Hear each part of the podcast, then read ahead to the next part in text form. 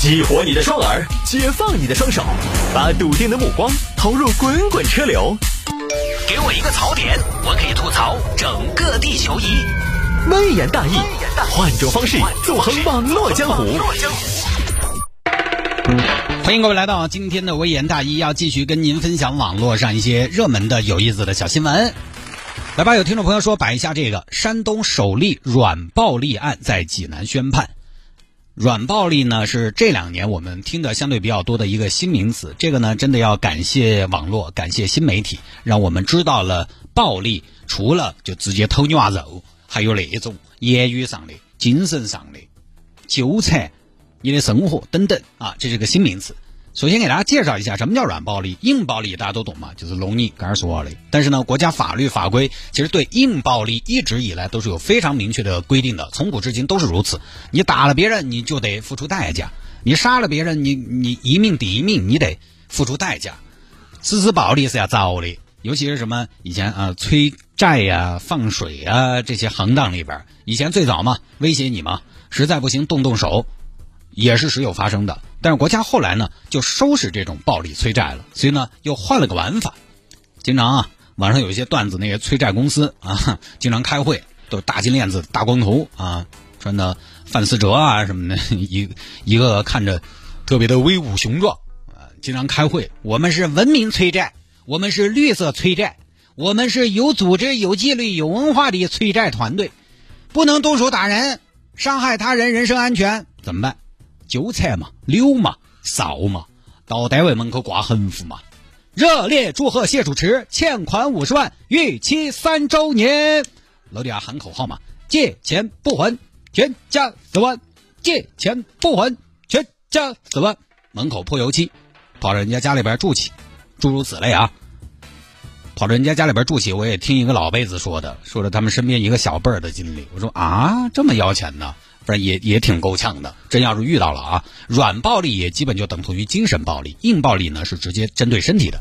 最近呢，山东就派了一个案子，山东有个娃呢，他就是催债，他也不弄你，他也不打你，他也不碰你，愿意碰你呢，你可能一告呢，可能一告一个准儿，他怎么办呢？骚扰你。山东有个张某，他呢是放高利贷的，几年前一个小好从张某的渠道借了钱，结果呢逾期了。我问问你，你打算什么时候还钱？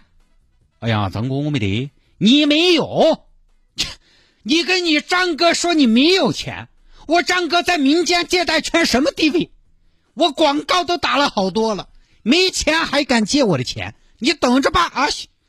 于是呢，二零一六年三月，张某把人家郝某经营的自行车店里边的自行车全部搬走了。张哥，留条活路行不行？自行车不能拿走啊！不还钱没有活路，要什么自行车？还钱就有自行车，最后呢是郝某的父亲没办法把钱还了。校长，一共是五万块，你点一下把车还给我们嘛？五万块，你个老东西，你以为五万块走得到路？啊？那你还要爪子嘛？我把你的自行车运过来运过去不要钱呐？啊，老东西，那是你个人运来的嘛，我又没喊你运的嘛。我不运你会还钱吗？啊！我跟你说，押运费一千五百元，啊，这个过分了吗？什么过分？一点不过分。我请的安保公司押运的。啥子安保公司嘛？就你们几个抄社会的嘛？另外，我跟你说，你不要跟我废话啊！托运费一共是两万三千七，啊，就吃这些钱。然后呢，二零一四年发生了一个事情，有个金某。欠了张某的钱，张某跑到人家家里边去喷漆。我给你喷一个啊！金伟还钱，落款人张帅啊！最过分的是金某的父亲有一天去世了，办丧事儿这边哭成一片啊，那边在催债。山鸡浩南，明天我们去闹个白事儿有没有问题？没有问题，怎么闹？明天这样，去现场啊，喊喊那人还钱啊，然后各位兄弟准备鞭炮。啊！准备鞭炮到现场去憋死他们。山杰，你去下首歌，下个伴奏，好日子，好吧？哎，好的歌。哎，好日子，好日子有很多个版本，就就来个常规版本，不要什么翻唱啊，翻唱不好听。横幅也准备好啊。第二天呢，人家办葬礼，他们就一直在旁边扫。哎，谢大爷参加葬礼吗？今天来？呃，咋子呢？哎呀，我跟你说啊，谢大爷，这家就是他们儿子坏事做多了，了解一下嘛，欠钱不还你看嘛，全家死完，是不是？哎呀，老人家也是摊上这么一个儿子，折寿啊，这玩意儿。哎，张江，张江，张江，等会儿，咋子？哎，快来，快来，快来！我跟你说，张江，我跟你说，这家儿子欠了钱不还，所以啊，你看家里边有年轻人，一定要好好教育，一定要教育好了，欠了钱一定要还，走好，走好啊！各位父老乡亲，金老爷子丧事现在正式开始，首先，请各位肃穆，音乐起。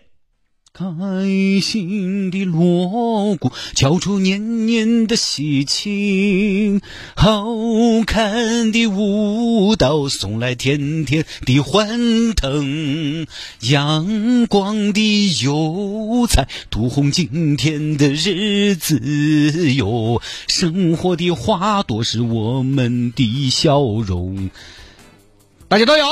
嘿，今天是个好日子，心想的事儿都能成。今天是个好日子，打开了家门再迎春风。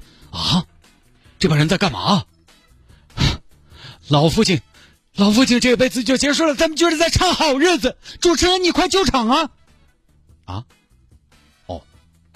是啊，乡亲们，你们听啊，街坊邻里，你们听啊，就像这首歌里唱的那样，今天是个好日子。那，那对于老先生来说，走完这充满了病痛的一生，走完了这充满了喧哗的一生，何尝不是一种解脱？对老人家来说，今天又何尝不是一个好日子呀？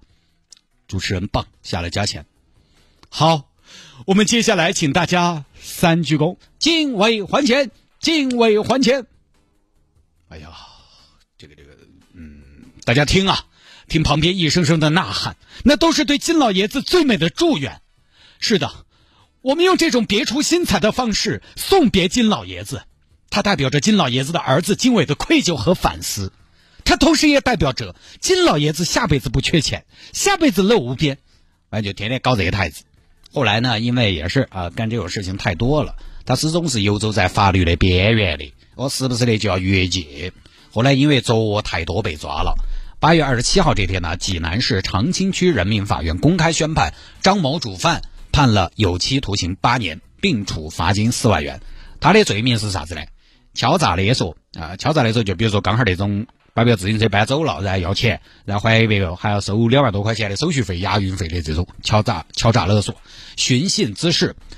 聚众斗殴，数罪并罚，判了八年，就这么一个事情。这个事情呢，主要还是想分享出来提醒大家，啥叫软暴力？哦，不光是我碰了你，我挨了你，我打了你才是暴力。